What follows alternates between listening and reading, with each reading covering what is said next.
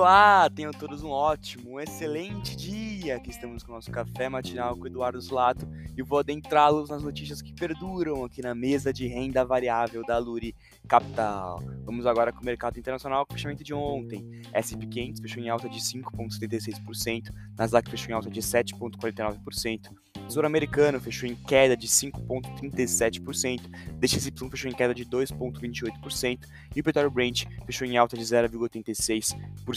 O mercado internacional fechou em alta firme no pregão de ontem, com investidores observando a divulgação dos, dos dados do CPI americano, que veio abaixo do esperado pelo mercado, criando expectativas de que o juro em dezembro possa aumentar apenas 50 pontos base.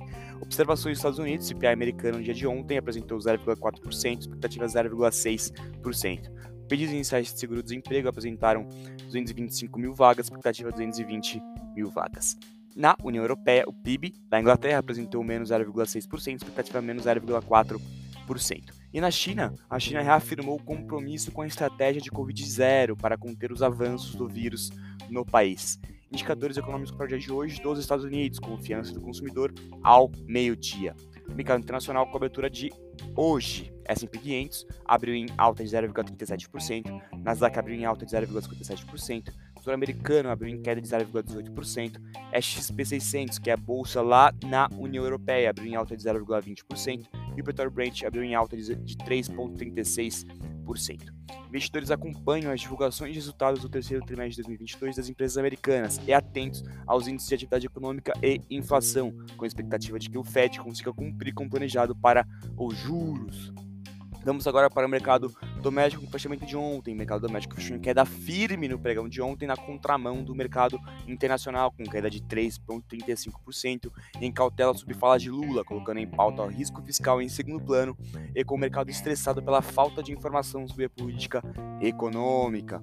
Destaque negativo para as empresas, Azul 4 com menos 17,83%, Rap Vida com menos 13,57% e CVCB3 com menos 13,33%. Vamos agora para o dólar. O dólar fechou em alta firme no pregão de ontem, na contramão também de mercados internacionais, com investidores deixando de lado as questões positivas internacionais e colocando em pauta questões negativas em relação ao novo governo de Lula.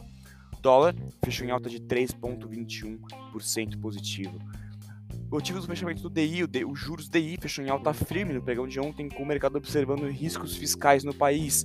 Teve alta de 8,57% no pregão de ontem. Fluxo de capital estrangeiro, no dia 8 do 11, houve entrada de 720 milhões de reais, e no dia 7 do 11, houve entrada de 723 milhões de reais. Observações para o mercado doméstico, o IPCA apresentou mais 60 mais 0,60% e expectativa era 0,48%. No radar doméstico, investidores acompanham os detalhes da política econômica do presidente eleito para 2023, Lula, em relação à política fiscal da equipe econômica do novo governo e também em relação à PEC ainda neste ano para garantir as principais promessas de campanha de Lula. Este foi o, este foi o café matinal com a mesa de renda variável da Lura Capital. Tenham todos ótimos negócios.